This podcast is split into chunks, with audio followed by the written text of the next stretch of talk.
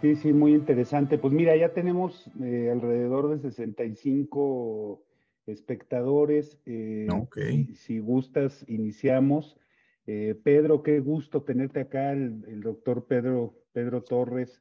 Es, es, un gusto poder participar con ustedes aquí en IntelliJuris y con, en el Instituto para el Fortalecimiento del Estado de Derecho. Nos da muchísimo gusto participar en esta serie de los martes constitucionales en donde se han ido abordando temas de reflexión muy importantes para el constitucionalismo en México y hoy no es la excepción. Eh, desde luego, pues los, los, acontecimientos que suceden en un país como México, pues siempre nos, nos irán complicando la agenda, pero precisamente la idea de este tipo de espacios de reflexión es poder detenernos un minuto a reflexionar con un poco más de calma sobre temas de eh, importancia trascendental, como pueden ser en este caso los que vamos a platicar hoy. Y me voy a permitir, eh, agradeciendo a nuestros amigos, por supuesto, de IntelliJuris, leer una breve semblanza, semblanza del doctor Pedro Torres, que nos acompaña hoy. Pedro es doctor en Derecho Constitucional por la Universidad de Salamanca y Bolonia, es miembro del Sistema Nacional de Investigadores Nivel 2, se ha desempeñado como investigador en las áreas de Derecho Constitucional, Políticas Públicas para la Justicia, modelos comparados de justicia penal y ha sido profesor investigador invitado de distintas universidades a nivel internacional, como lo son la Universidad de Salamanca en España, Bolonia en Italia y Rice en Houston en Estados Unidos. Ha sido director general de implementación del sistema de justicia penal de la Secretaría de Gobernación y director delegado de investigación de seguridad y Estado Constitucional de Derecho de la Escuela de Gobierno y Transformación Pública del Tecnológico de Monterrey así como también consejero presidente de la Comisión de Seguridad y Justicia del Consejo Nuevo León y asesor legislativo tanto en Cámara de Diputados como senadores de la República. En la actualidad es miembro del claustro académico del doctorado en política pública y de la maestría en administración pública y política pública de la Escuela de Gobierno y Transformación Pública del Tecnológico de Monterrey. Pedro, muchísimas gracias por participar con nosotros. Es un gusto. Bienvenido a IntelliJuris, bienvenido al Instituto para el Fortalecimiento del Estado de Derecho. Y eh, es un gusto, gracias a todos los espectadores. Ahorita tenemos alrededor de 80 personas que están conectadas para platicar sobre un tema que me parece que es trascendental, que tiene que ver con el constitucionalismo, pero que muchas veces no hemos terminado de darle de la dimensión que tiene, como es el caso del constitucionalismo local.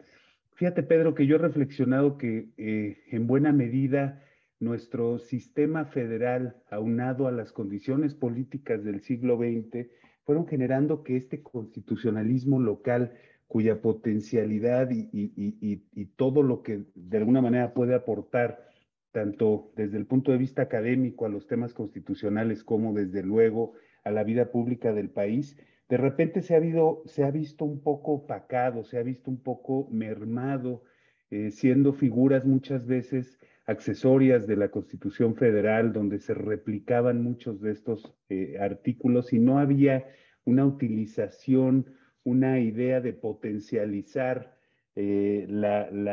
a las entidades federativas a través de, este sistema. Idea que me parece que ha ido cambiando, que ha tomado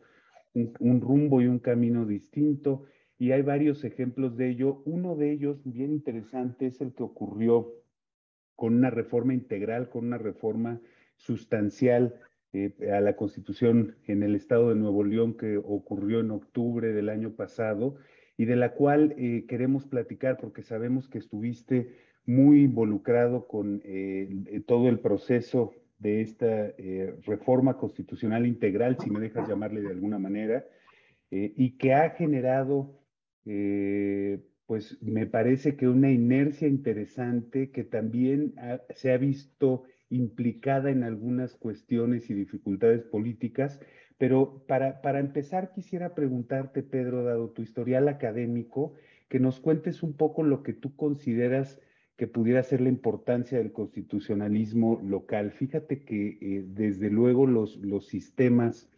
normativos de distintos países pues son muy difíciles de comparar, pero eh, viendo ejemplos como puede ser el de Cataluña en, en, España o el de Delaware en Estados Unidos, en donde, digamos, la potenciación eh, a la que pueden llegar las entidades federativas en una república federal es bien interesante. Pedro, ¿cuál es, cuál es tu opinión en relación con la importancia del constitucionalismo local? Bueno, yo, yo creo que eh, este es un buen momento para entrar a, reflexionar sobre las instituciones públicas locales. Evidentemente, durante mucho tiempo el país eh, pues partió de instituciones que eh, las permeábamos a todo el territorio, a todos los estados de la Unión. Sin embargo, hemos visto principalmente a finales del siglo pasado y durante inicios de este siglo XXI que los estados cada vez más se han vuelto eh, pues eh, activos en la, la, en la forma de rediseñar sus instituciones y esto, esto es muy importante porque al final el federalismo lo que permite es la, la generación de nuevas instituciones que puedan ser probadas en los estados y que posteriormente puedan ser adoptadas a nivel, a nivel federal.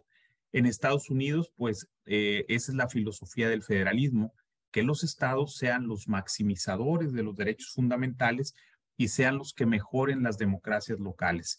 y es en ese sentido como muchas instituciones, como ya lo decíamos posteriormente, sean adoptadas por el gobierno, por el modelo federal. En México tenemos ejemplos de ellos, por ejemplo, el sistema de justicia penal, pues fue primero eh, unas instituciones que se generaron en los estados de la República y después pues fueron adoptados a nivel federal. Tenemos el caso de la transparencia, tenemos el caso de las comisiones de los derechos humanos, donde primero surgen estas instituciones en los estados, como ya los decía, principalmente a finales del siglo XX eh, y principios del siglo XXI. Entonces, esa es, esa es la, la, idea de los modelos federales. Como ya te decía, el problema de México fue que durante mucho tiempo, pues el sistema presidencial eh, hacía que los estados fueran poco creativos porque pues partían de un modelo eh, donde pues solamente replicaban lo que se veía a nivel federal y también pues los estados, hay que decirlo, muchos de ellos pues no fueron eh, activos en el mejoramiento de sus instituciones y en la creatividad para poder mejorar sus democracias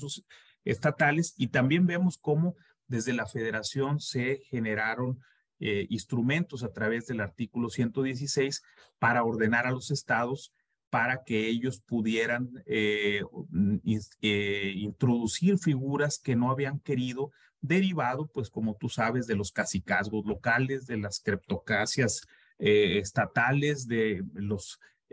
caudillajes locales. Entonces, al final el federalismo se vuelve un equilibrio entre centro y periferia, ¿verdad? En, los Estados Unidos, pues esta es una de sus características, que la federación puede entrar a, eh, mm, a, la vida interna de los estados cuando exista un riesgo de peligro de su democracia local, pero también los estados puedan ir a eh, participar en las grandes decisiones como lo hacen en las reformas a la Constitución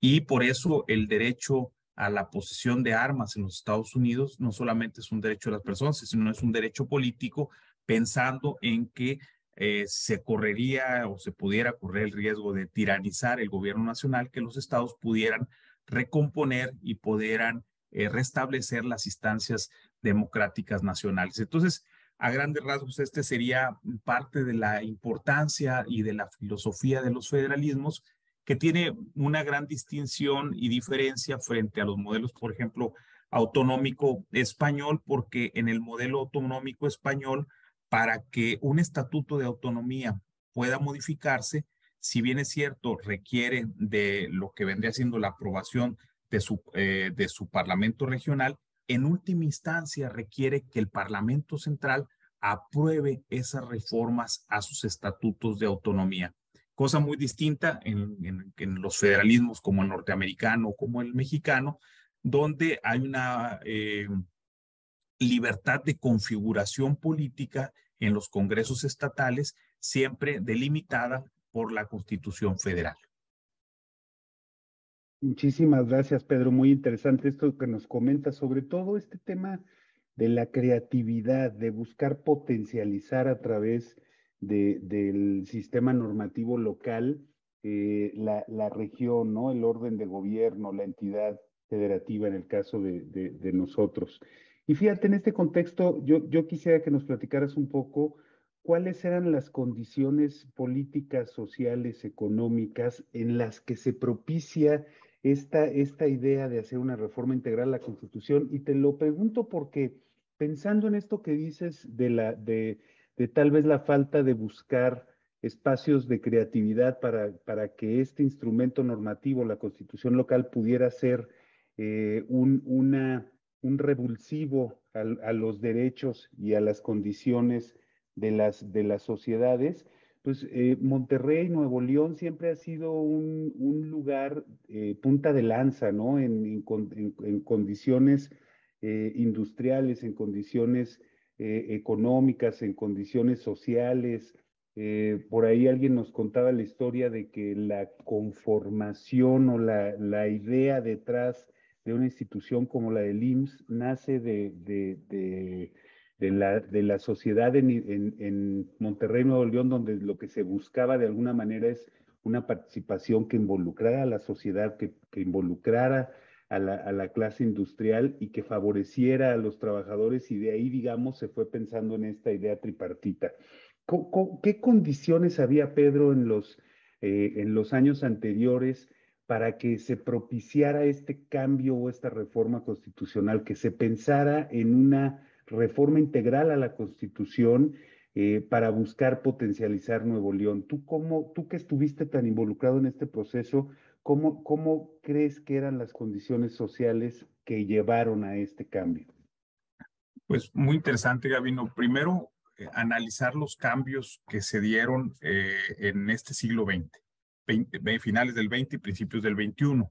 Si nosotros analizamos los grandes cambios a los cuales nos hemos visto sometidos, pues nos daremos cuenta que así como el origen de muchas de las constituciones vienen derivados de quiebres históricos, de crisis sociales, de crisis económicas, de crisis políticas, como pues la separación, por ejemplo, de México, de la metrópoli española, como pudo haber sido la guerra de reforma o como pudo haber sido la revolución mexicana,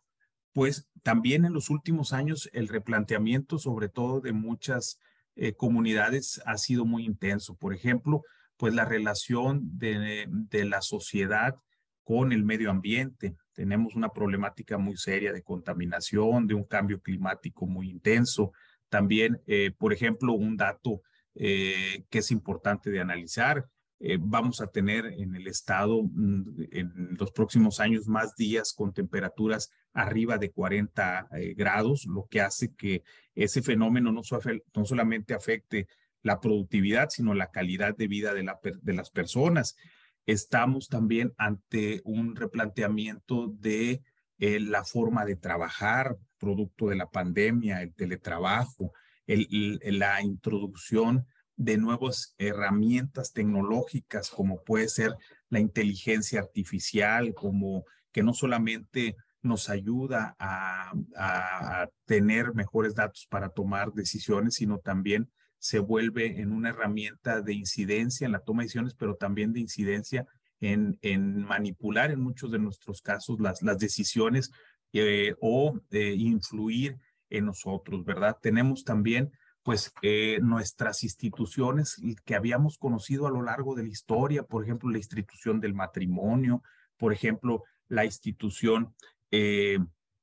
de la familia, la participación de la mujer, todo eso ha cambiado de manera muy intensa sin que haya habido necesariamente un movimiento armado, una gran protesta.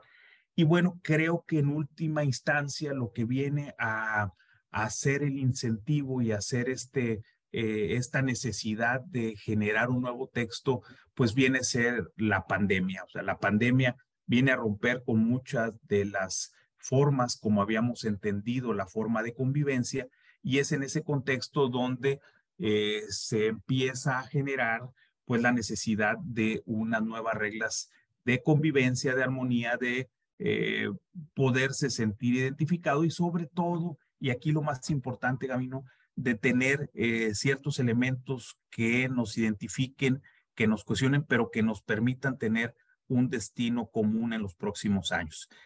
Eh, si bien es cierto, el Ejecutivo del Estado, mm, previo a la presentación de la primera eh, propuesta, ya había venido trabajando sobre foros con actores no solamente locales, sino también actores nacionales. Habían venido participantes que habían estado en el diseño de la Constitución de la Ciudad de México, eh, experiencias académicas, pero se viene, viene a, derivarse de esta manera. En Nuevo León se requiere para la aprobación de una constitución de dos vueltas. Una primera eh, se aprueba y se pasa un tiempo para que la sociedad conozca el proyecto que fue presentado y a partir de ahí se generen pues, pues las recomendaciones, se genere el debate, se genere toda esta eh, pues diversidad de formas de plantear eh, el, el, modelo de las nuevas instituciones. Entonces, se presenta un primer proyecto y ahí viene eh, un acuerdo muy importante, creo yo, entre los tres poderes, donde se forma un grupo de acompañamiento, el cual me tocó coordinar, pero lo interesante de este grupo de acompañamiento es que estaban representados los tres poderes del Estado y en todas las mesas participaban, en los foros que tuvimos, en, los conversatorios que tuvimos, participaba el presidente de la Comisión de Gobernación, participaba el presidente del Poder Judicial de Justicia del Estado y participaba el gobernador del Estado. Aunado a ello, los partidos políticos con representación importante en el Congreso del Estado propusieron un ciudadano que fuera un especialista en los temas para que también participara en esas mesas. Y además de esto, las universidades en Nuevo León, yo creo que uno de sus grandes capitales son sus universidades. Tenemos universidades de un gran prestigio, con una solidez intelectual. Entonces, cada una de estas universidades designó un académico que fuera parte de este grupo de acompañamiento y aunado a ello, también se designó por parte de los municipios de la zona metropolitana una representante de los municipios eh, que son parte de un eh, comité de, eh, de zona metropolitana aquí, que como ustedes saben, Nuevo León, más del 90% de su población está en la zona metropolitana. Entonces, era muy importante que los municipios también estuvieran representados y también un representante de la Fiscalía General. Todos estos actores nos juntamos, generamos unas metodologías de trabajo para poder analizar el texto que ya se había presentado en el Congreso, pero también para identificar a los especialistas que fueran a ser parte de los conversatorios. Entonces, cada una de las universidades presentaba y proponía a los académicos que fueron de muy buen nivel de estas universidades formados en México, formados en Argentina, formados en España, en Francia, en Italia, en Japón, en Alemania, en Estados Unidos. Entonces generó un ecosistema muy importante de actores y de conocimiento y de visiones, sobre todo, sobre cuál era no solamente las principales tendencias en México, sino en el mundo, también los principales precedentes de los tribunales nacionales, sino también internacionales, y mucho de, lo que se estaba dando en el contexto comparado. Entonces, ya con, todo esto, lo que hicimos fue entregarle a cada uno de los participantes el, el texto aprobado en primera vuelta para que sobre ese se trabajara, porque nuestra experiencia era que muchas veces se van a foros y ahí se debate y se habla de conceptos muy abstractos que no necesariamente terminan en un documento que pueda ser eh, aterrizable para los actores que en última instancia tenían que aprobar estas propuestas y este planteamiento que eran los diputados del Estado. Entonces, terminando todos estos trabajos, que fueron trabajos realizados durante cinco meses, eh, el comité de acompañamiento entregó un documento con todas las recomendaciones. Y con esas recomendaciones se, se rediseñó todo el, documento original y a partir de ahí pues eh, no, no necesariamente quedaron todas las recomendaciones, pero la mayor parte de las mismas fueron atendidas y esto también creo que les dio mucha certeza a todos los actores políticos de que el documento iba pues muy cuidado técnicamente, Y independiente, pues como tú sabes, Gabino, muchas de las decisiones constitucionales ya no son temas de técnica jurídica, sino de decisiones políticas y muchas de ellas pues no se modificaron, pero bueno, tuvimos un avance en ese sentido. Interesante, un, proceso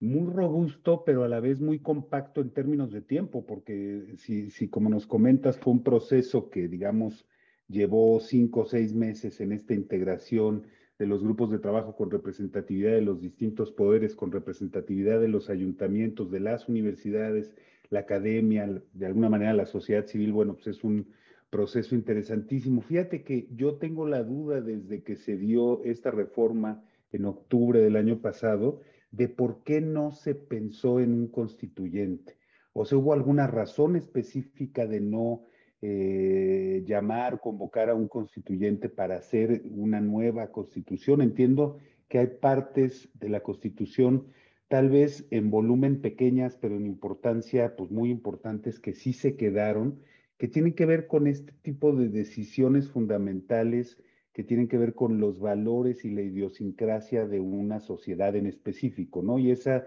sí podrá tener variaciones de región a región y es muy, muy importante identificar que este es el espacio en donde se tienen que plasmar muchas de estas ideas fundamentales, muchas de estas... Eh, valores de la propia, de la propia sociedad, pero sí me quedé con la duda a qué respondió o por qué no se pensó en, un constituyente para, para, una constitución, digamos, nueva, para una, la constitución eh, que, que, no hubiera esta condición este, de una reforma integral donde dejaron viva alguna parte pequeña, sino volver a hacer todo el, todo el esfuerzo. Sí, pues mira, respondiendo un poco al primer planteamiento, eh, ya habían existido alrededor de cuatro años que se había trabajado el, primer documento, el que se presentó, que se aprobó en primera vuelta. Nuevo León, fíjate, no tiene, por ejemplo, como otros estados, que es en una vuelta y luego lo, aprueban las mayorías de las legislaturas de los estados. Entonces, ese, eh, había habido un acuerdo de una legislatura previa de ir a una nueva constitución. Entonces, eh, esa legislatura lo que pues eh, permitió fuera que se fueran generando trabajos al interior del Congreso y cuando se llegó a la presentación del primer documento pues teníamos todo esto avanzado. Sin embargo, cuando llega a la, a la, a la primera vuelta que se aprueba eh, por un consenso importante, por unanimidad de todos los integrantes, pues ahora sí empezaba el verdadero eh, debate eh, de, cómo iba a quedar y qué era lo que se debería de, ajustar. Entonces, eh, los acuerdos partía, partíamos de que los, las mayorías legislativas estaban divididas. O había tres partidos políticos que tenían el mayor número de diputados. Entonces, en buena medida el consenso que se estaba dando en ese momento era un consenso que podía eh, moverse con el tiempo. Entonces, el, el punto aquí era que si se generaba un constituyente, tú sabes que tiene todo un proceso largo que a lo mejor pudiera haber derivado en algún desajuste en ese, en ese consenso y en ese punto de partida de llegar a un nuevo texto constitucional, eh, porque se tiene que convocar al, al, al, proceso constituyente eh, y al, al, proceso, hacer la constitución y luego que desapareciera. Entonces, un, una, un primer planteamiento fue que la constitución de Nuevo León no tenía cláusulas de intangibilidad o, cláusulas pétreas, ¿verdad? Entonces, como la constitución alemana que dice, es, el tema del federalismo no se puede modificar si no, se, si no es a través de otro constituyente. O también eh, el tema de el, la república en Italia o la república en Francia, que no pueden ser sino a través de otro constituyente. Solamente había el tema, por ejemplo, de ponerle alguna temporalidad de, de que no se pudiera reformar, que eso creo que eh, tendría que haber sido por un poder constituyente, pero eh, fuera de todo eso, sabemos y en la constitución mexicana pues ha sido una problemática porque no, no, las decisiones políticas fundamentales nunca se establecieron en, en cláusulas pétreas. Entonces, para fines prácticos se podía modificar la constitución sin eh, generar todo ese proceso previo que podía eh, pues alterar ese consenso que en ese determinado momento se, se, se tenía. Entonces, eh, en buena medida, el planteamiento es si es una nueva constitución, si es una reforma integral, si es un, nuevo texto, pues ahí en buena, para efectos prácticos, pues habría que revisar los alcances de, esta, de este nuevo texto constitucional y bueno, pues creo que cada uno va a tener su, su visión, ¿verdad? Y que en buena medida creo que el gran avance que se tiene en esta reforma, en este nuevo texto constitucional, se va, se va a dar parte en los derechos y las garantías de sus derechos. Y sí creo que se quedaron temas pendientes en la parte orgánica, donde nos hubiera gustado eh, avanzar más, pero bueno, pues eh, fue parte del, del, acuerdo político y como tú sabes, pues la mejor constitución es la que, la que logra eh, llegar a buen puerto y en este momento, pues quisiéramos que esta constitución vaya madurando para que sea la que pues logre generar la mayor gobernabilidad, que bueno, pues eso también influye del sistema político y de los actores que conforman el sistema político, ¿verdad? Interesante, Pedro, todo esto que nos dices. Fíjate que eh, hemos estado participando ya por, por algún tiempo ya en este tipo de, de eventos aquí en IntelliJuris y me da mucho gusto que hoy tenemos gente de muchos lugares del país. Este, normalmente asiste o tenemos concurrencia, no, no, no desde luego solo de la Ciudad de México, pero especialmente hoy me da mucho gusto porque tenemos gente de Puebla, de Morelia, de Toluca, de Veracruz, de Tlaxcala. Yo creo que eso habla de esta necesidad de, de, irnos acercando de experiencias de otros lugares este, de, la, de la República Mexicana y de podernos ver de alguna manera en un, en un espejo, ¿no? Eh, qué interesante esto que nos cuentas, Pedro. Yo te quería preguntar a, la luz de esto que nos dices, de, bueno, cada quien podrá hacer un análisis del documento y, poder llegar a una conclusión en relación a la magnitud del cambio. Para mí, te lo digo, me parece que es una constitución prácticamente nueva. Este es muy poquito, digamos, lo que, lo que pudo haberse mantenido. Y entiendo como esta idea de eh, reservar ciertas decisiones fundamentales eh, para no generar ciertos cambios. No todo tiene que cambiarse y no todo tiene que cambiarse en un mismo tiempo, pero parece que hay avances muy interesantes. Esto que decías en materia de derechos y va en el sentido de la próxima pregunta, sobre todo porque a partir de un precedente del año 2015 de la entonces ministra Piña, el amparo en revisión 750 diagonal 2015, que seguramente debes de, debes de conocer, eh, de un caso de la Universidad Michoacana en San Nicolás de Hidalgo, por cierto, eh, mi alma mater, en donde lo que se establecía es en la constitución local la gratuidad de la, eh, de la educación universitaria. Y entonces, en el amparo lo que se estaba debatiendo es la exigibilidad de un derecho constitucional local. Eh, de un derecho constitucional local, digamos, en adición o en demasía de lo que podemos tener en la Constitución eh, federal o en la Constitución política de los Estados Unidos mexicanos. Y esto es bien interesante porque en la medida en que tú le puedes incluir derechos, que tú puedes establecer nuevas prerrogativas en una constitución local, pues este precedente lo que te dice es que el amparo es un medio para hacerlas eh, exigibles, ¿no? Y entonces este, este conjunto de decisiones fundamentales a la hora que tú las estás ya sustantivizando, que las estás eh, eh, convirtiendo en ciertos derechos, pues luego hay que hacerse cargo de esos derechos, ¿no? ¿Cuáles verías tú que son las tres principales aportaciones en materia de derechos en esta, en esta nueva constitución? Yo tengo por ahí algunos que más adelante te voy a te voy a hacer algún comentario, pero quería saber tu opinión, tú que estuviste de primera mano y, que de alguna manera estuviste en la coordinación de, todos estos trabajos, ¿cuáles consideras que pudieran ser las aportaciones más importantes en materia de derechos? Sí, fíjate que uno de los primeros aspectos que vimos en el grupo de acompañamiento, que en la primera versión que se aprobó en el Congreso, no tenía, por ejemplo, una garantía de esos derechos. Entonces, eh, en la parte del control de la constitucionalidad, se le da la posibilidad a que los jueces desapliquen, los jueces estatales desapliquen cualquier reglamento, cualquier ley que vaya en contra de los derechos establecidos en la Constitución. Entonces, vemos ahí un control difuso que evidentemente, eh,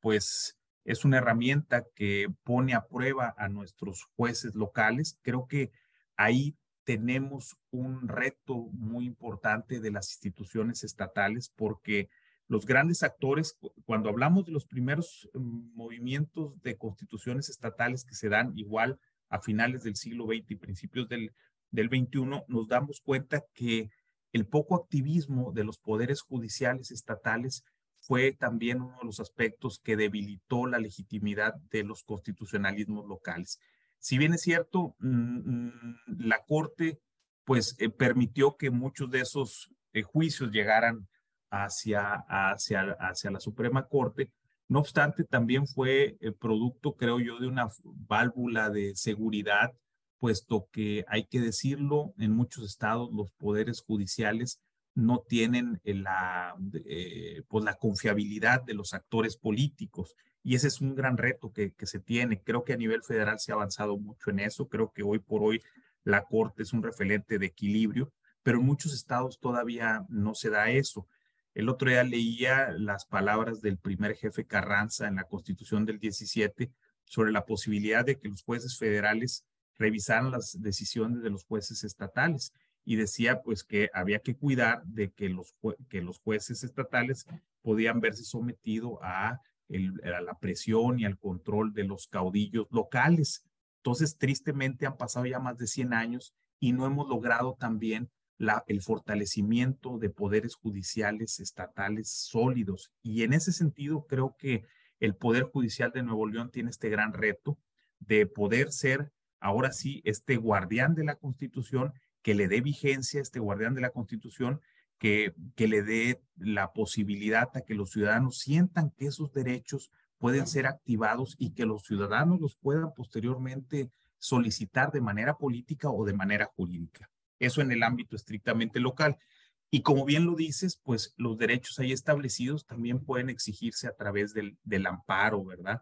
Eh, por ejemplo, Nuevo León establece los eh, derechos a, los cuidados paliativos. ahora que hablábamos de estos cambios que hemos tenido en nuestra configuración eh,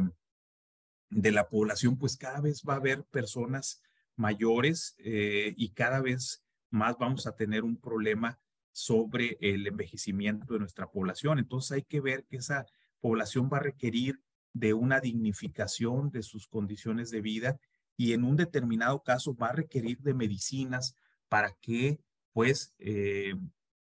eh, su etapa final de la vida pues sea con dignidad. Entonces, derechos de ese tipo pueden ser activables. Eh, hay un capítulo muy importante de todo lo que tiene, que tiene que ver con los derechos económicos.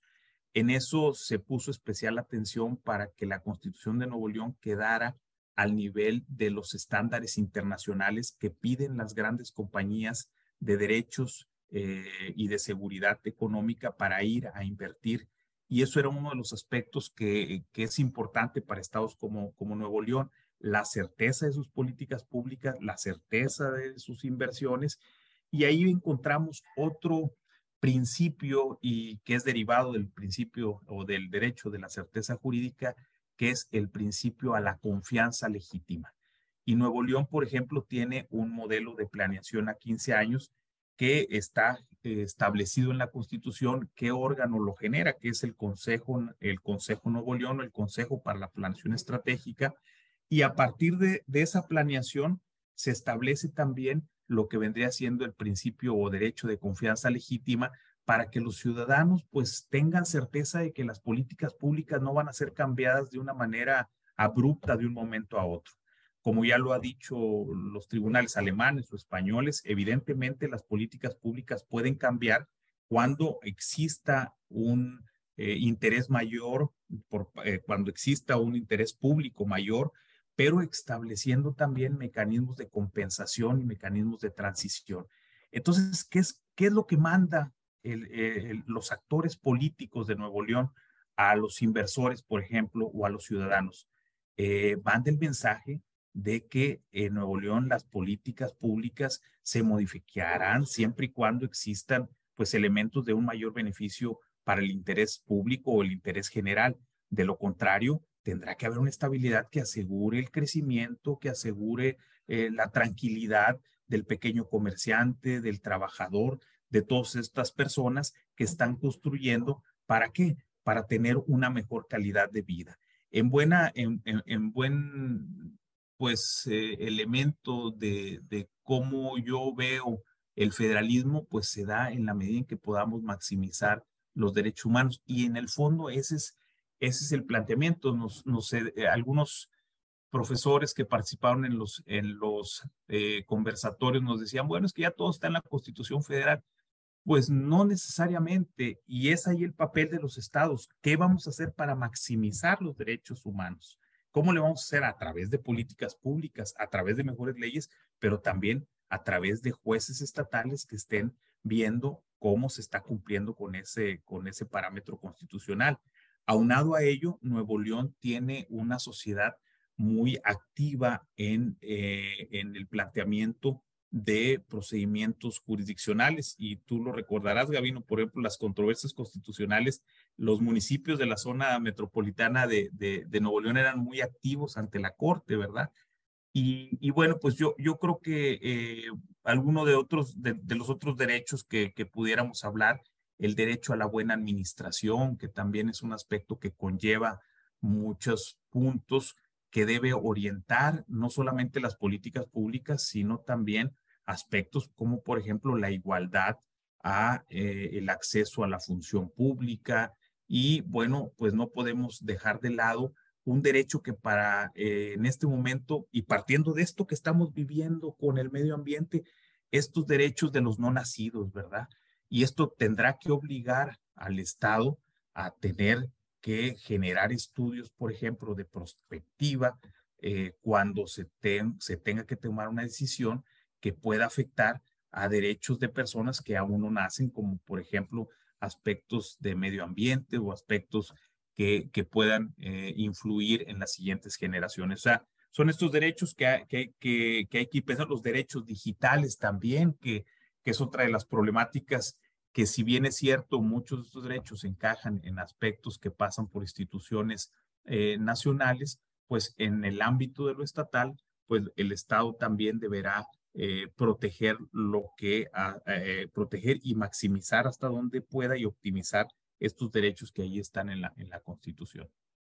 Qué interesante, Pedro. Fíjate, desde hace un, ratito nos pregunta uno de los participantes sobre si la Constitución establece medios de control constitucional local, más allá de lo que nos platicas desde luego del control difuso, y creo que por ahí venía dada la respuesta, es bien interesante algunos de los planteamientos que haces, por ejemplo, confianza legítima, eh, eh, que pudieran ser retomados a partir en algún momento de criterios jurisprudenciales, eh, de decisiones en otros países. O sea, me parece que es bien interesante cómo se van conformando los insumos a partir de los cuales se toman, se toman estas decisiones. Eh, y yo quería preguntarte en relación a, este tema, eh, ¿cómo, ¿cómo visualizas, cómo ves tú el proceso de ajuste normativo de la Constitución frente al resto de las, de las normas que, que, regulan eh, las distintas relaciones allá en el estado de Nuevo León. Como sabemos, hay un entramado vasto de, de, legislación y me llaman la atención dos aspectos de los, de los, de los temas transitorios. Desde luego, pues todo lo que se oponga a este decreto este, que se queda derogado, entonces ahí la decisión, y lo platicábamos en algún momento que el, que el ministro en retiro Cosío estaba eh, con, con, con, ustedes platicando sobre estos temas, de la importancia de cuál va a ser la operatividad de estos transitorios hacia el futuro. Y, y me llamó también la atención otro transitorio que decía que para el caso de las reformas constitucionales que estuvieran, en, eh, digamos, eh, eh, como iniciativa en el, en el legislativo, pues esas entendería que ya están fenecidas, pero no nos dice nada de todo lo que había pendiente en el ámbito legislativo secundario, ¿no? Entonces, ¿cuál es tu opinión de cómo darle operatividad a este cambio constitucional, sobre todo para que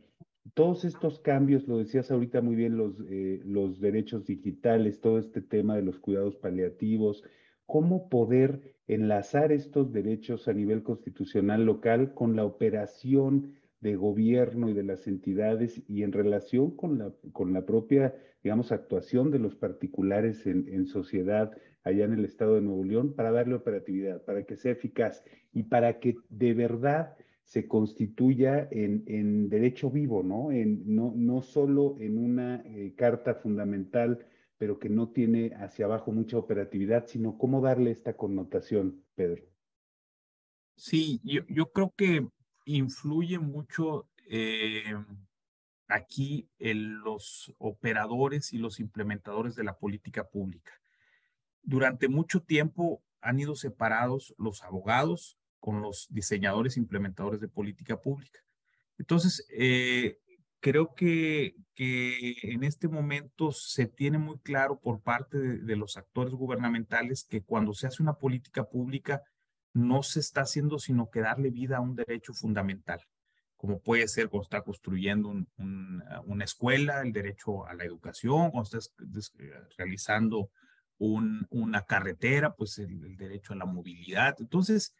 creo que esa parte eh, se ha ido creando una cultura de los derechos en la política pública y creo que ese es otro de los aspectos importantes cuando se hacen renovaciones constitucionales, que no solamente quede en un texto para abogados, sino que quede en un texto para los operadores de las decisiones públicas, como son las políticas, pero también para los ciudadanos que entiendan que esos derechos ahí están materializados. Entonces, lo que me ha tocado ver es que eh, en las políticas públicas estatales se generó una matriz donde arriba están todos los derechos y posteriormente eh, el, plan estatal, el plan, eh, el plan estratégico y el plan estatal de desarrollo están alineados a los nuevos derechos que establece la Constitución. Entonces creo que son, son mecanismos que escapan al derecho, pero que complementan al derecho. Y eh, en buena medida, creo yo que hacia allá tenemos que ir. Ya no se trata a veces de hablar de la dogmática de los derechos fundamentales, sino prácticamente qué políticas públicas vamos a tener para darle vigencia a esos derechos fundamentales. Entonces, creo que, creo que ese es, es un tema muy valioso de, de cómo generar eh, políticas públicas que le den, que le den vigencia a estos derechos. Entonces, ese por un lado. Eh, por otro lado, el, aspecto de las iniciativas que se quedaron, pues esas iniciativas se quedaron partiendo de que, pues ahora sí que iba a haber una especie de borrón y cuenta nueva. No obstante, se deja abierto el derecho a los legisladores a volver a presentar su iniciativa. Y, y fíjate que en el tema del desarrollo de las normas constitucionales, eh, creo que la participación de los universitarios, la participación de las eh, universidades, de los especialistas, pero también de la multidisciplinariedad de actores que puedan participar en los procesos de diseño conjuntamente con las autoridades, es un método que ayuda sobre todo a generar confianza entre los actores políticos. Vivimos en un momento donde las diferentes eh, fuerzas políticas, por su naturaleza, tienen una constante tensión que los hace estar en pugna y en desconfianza constante. Entonces, cuando generamos estos mecanismos de interacción con especialistas, con, universidades, puede ayudar para transitar de mejor manera, sobre todo en leyes que pueden ser muy sensibles, y, eh, y también puede ayudar a elevarle el costo político a aquellos actores que no quieran modificar o no quieran realizar una determinada ley. Sabemos que al final son controles políticos que atienden al tema de mayorías, pero también sabemos que en la medida que tengan un mayor costo político, lo piensan dos veces. Entonces, creo que hacia allá tenemos que ir, creo que tenemos que abrir también los poderes legislativos a la sociedad, a los actores,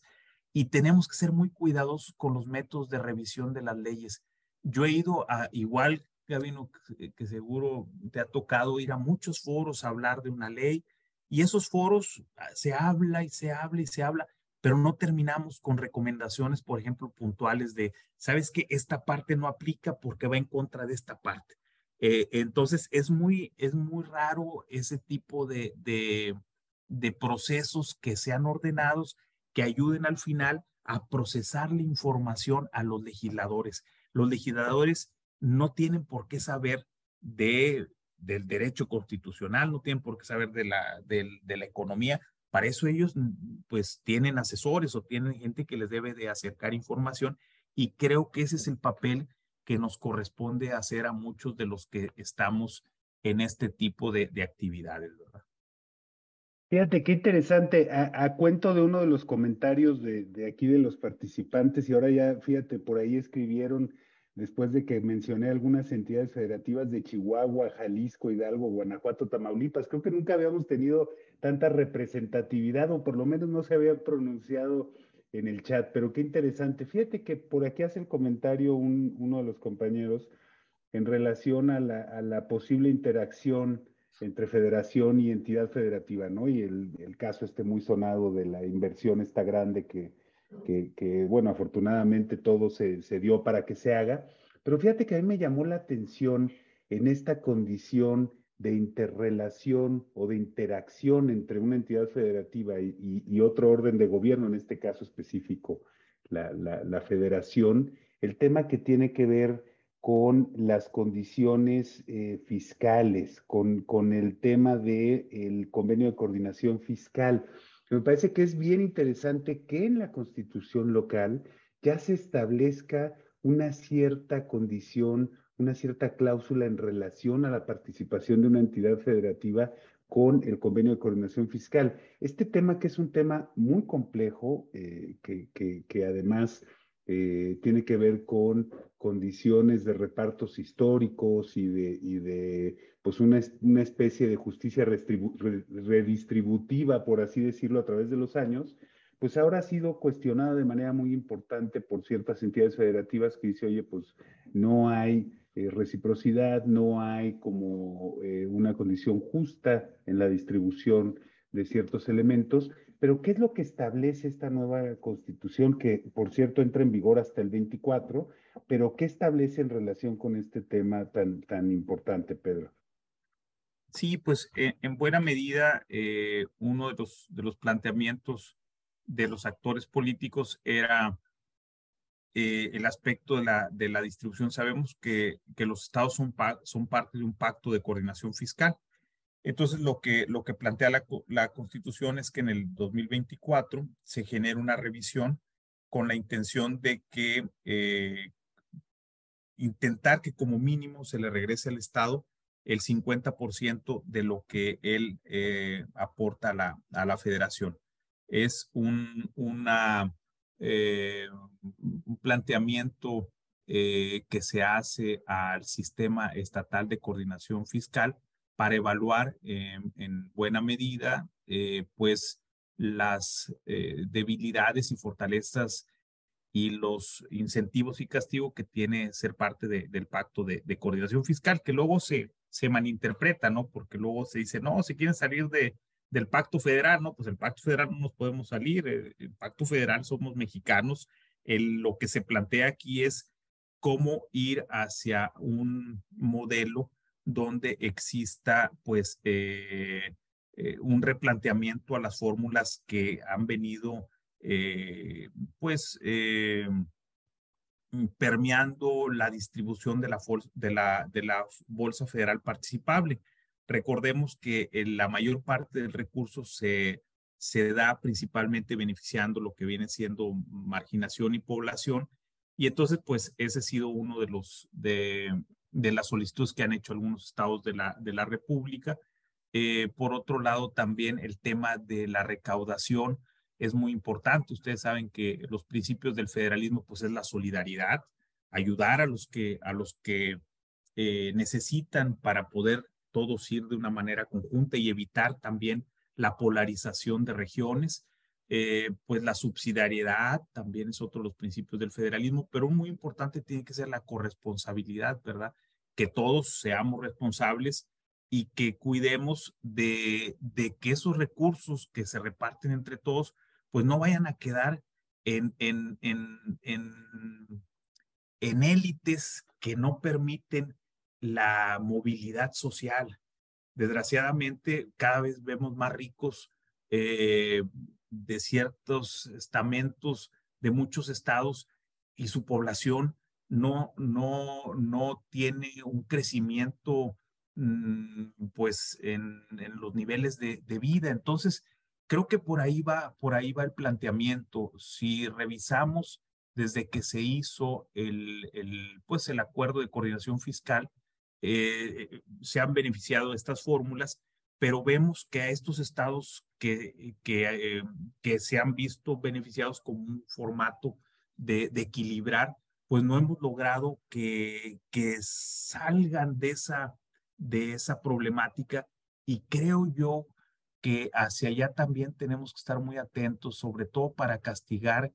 una mala utilización de los recursos públicos, eh, eh, pues también los escándalos de corrupción, donde vemos que gobernadores salen con mucho dinero y vemos que la población no tenía, por ejemplo, medicinas para el cáncer. Entonces, creo que eso es lo que genera cierta sensibilidad en algunos miembros del, pacto federal y creo que ese tendría que ser un planteamiento y que es lo que, lo que quedó eh, definido así por, por los actores políticos en, en Nuevo León.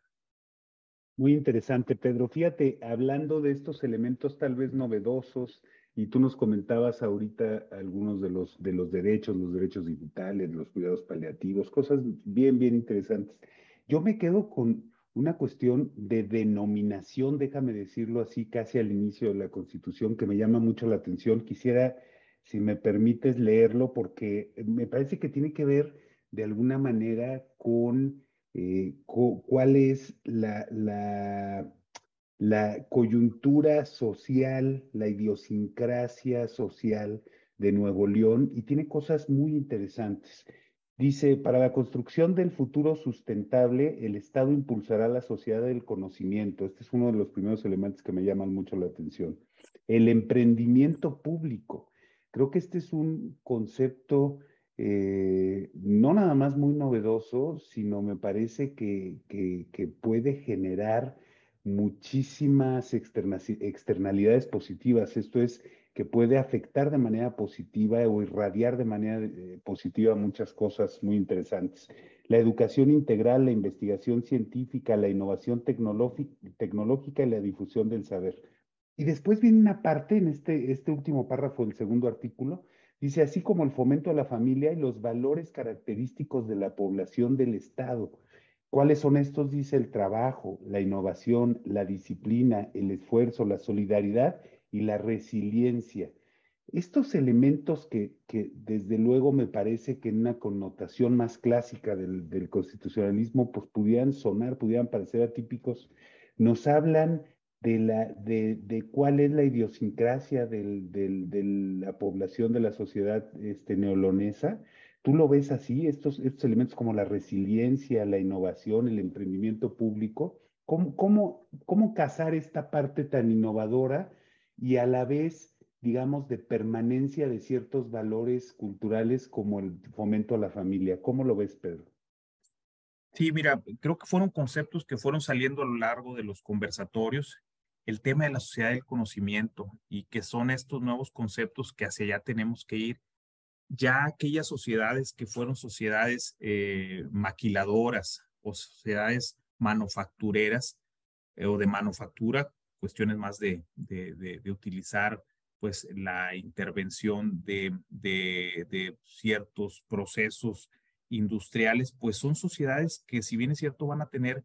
un, un buen nivel de vida, la tendencia es ir a una sociedad del conocimiento donde pues la dignificación de la persona derivado de el valor agregado que se genera en estas nuevas eh, formas como pueden ser los sistemas informáticos, como pueden ser pues las nuevas eh, soluciones tecnológicas, como pueden ser las nuevas energías, como pueden ser todas estas em,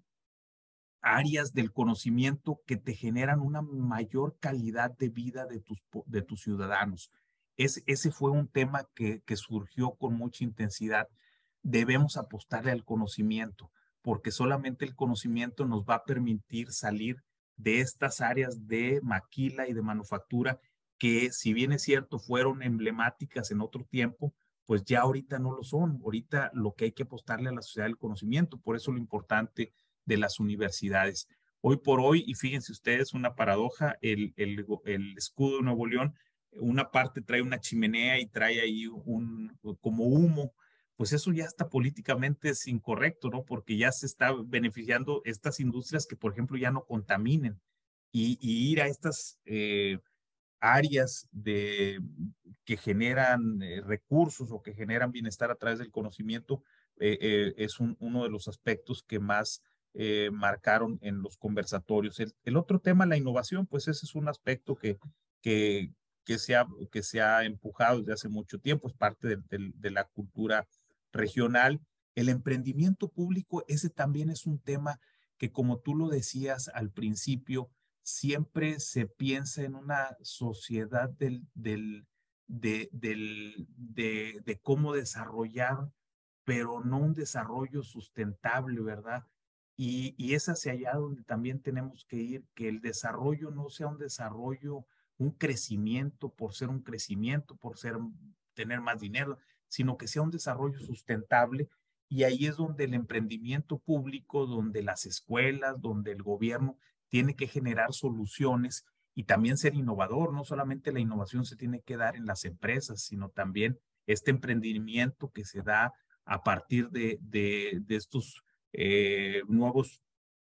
aspectos que las nuevas generaciones tienen de también eh, revertir a su comunidad parte de lo que le ha, lo que le ha dado. Y Nuevo León, pues sí, la, el tema de la vivienda, el tema de, de la salud pública, pues se dio muchos años antes que a nivel nacional se, se fuera un, un derecho, ¿verdad? Porque era producto de, de lo que se iba conformando derivado de la necesidad de retener a los trabajadores, que muchos de ellos se iban más a trabajar a Estados Unidos. Y entonces, pues los empresarios de esta región se dieron cuenta que había que crearles las condiciones para que ellos tuvieran una eh, calidad de vida digna y que esto pues los mantuviera como parte de la comunidad, no se tuvieran que ir.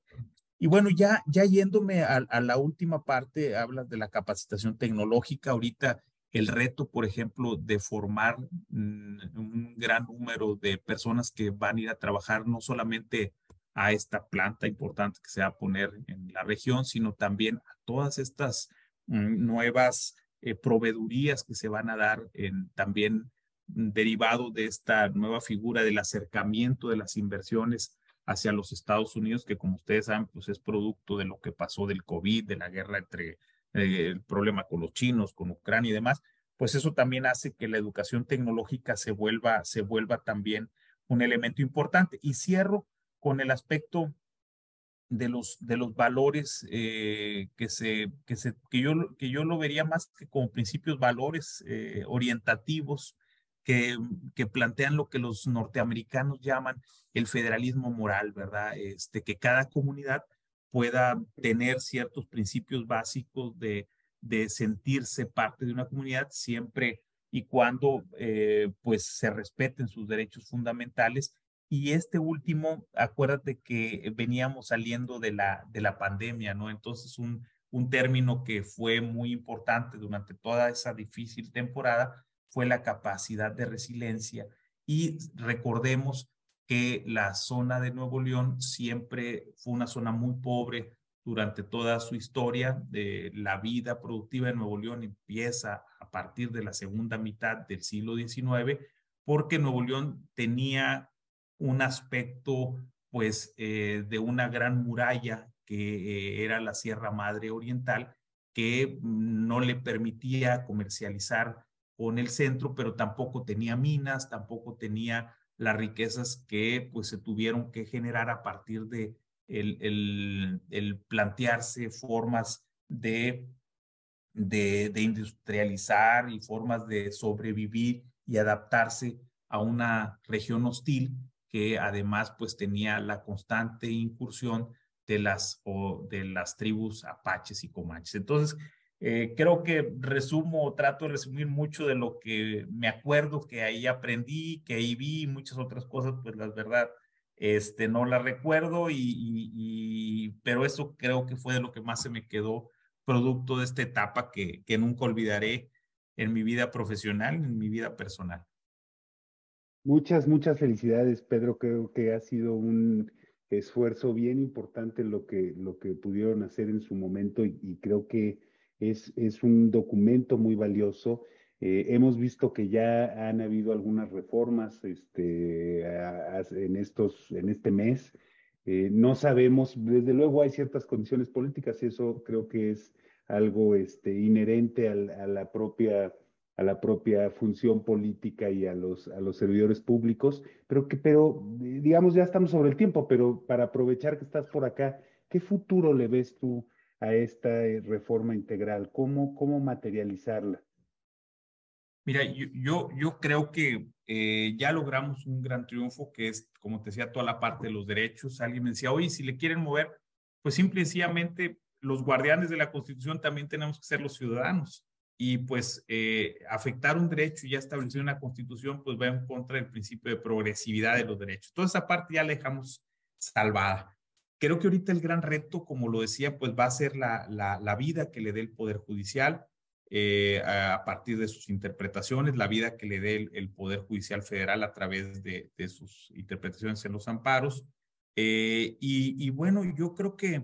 ahorita el, el, gran, el gran momento es eh, creo yo, dejarla reposar un tiempo, hombre. Siento que, pues, eh, las coyunturas políticas son eso, coyunturas políticas que tendría la, la, Constitución, pues tú lo sabes, es la última ratio de la modificación de las normas y es, es una, en primer lugar, pues es un símbolo muy importante para, para los que vivimos en una comunidad, pues es la norma que nos rige, la norma que nos unifica, como dicen los españoles, es símbolo de unidad. Entonces, el, el, el, también estarle moviendo con tanta rapidez y sin dejarla eh, madurar, pues eh, puede ir en contra de, de, un símbolo, pero más que de un símbolo, de una norma fundamental que asegura nuestros derechos y que también mm, el otro gran reto es lograr la legitimidad de, ese, de esa norma superior del Estado. Eh, ¿Por qué? Porque si bien es cierto, si el ciudadano siente que esa constitución no le protege, pues simple y sencillamente no la va a utilizar y no va a tener, eh, no, se, no vamos a generar ese sentimiento constitucional que no se ha generado en los estados de la República. Entonces también el gran reto de, este experimento que estamos viviendo en Nuevo León es ¿Cómo hacemos que esa constitución nos integre a todos y genere un sentimiento constitucional que cuando los políticos quieran moverle, pues tenga un gran costo eh, la movilidad y que solamente se mueva cuando pues sea necesariamente ese ajuste. Y aunado a ello, pues sabemos que una de las características de los estados constitucionalizados, pues es que las constituciones tengan cierta rigidez para asegurar certeza a los actores que vivimos en una comunidad. Pedro, muy agradecido, muy contento, muchas felicidades, muy, muy interesante tu ponencia. Además, déjame comentarte dos datos. Este,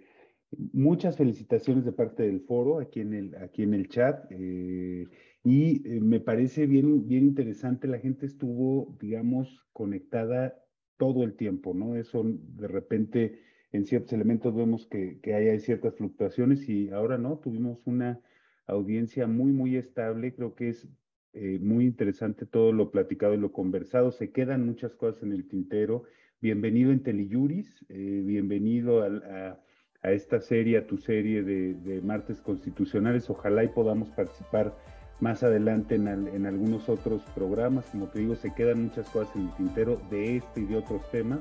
Es un gusto haberte tenido por acá, te agradecemos mucho y, este, y, y al foro gracias por su participación. Buenas noches y un saludo a todos.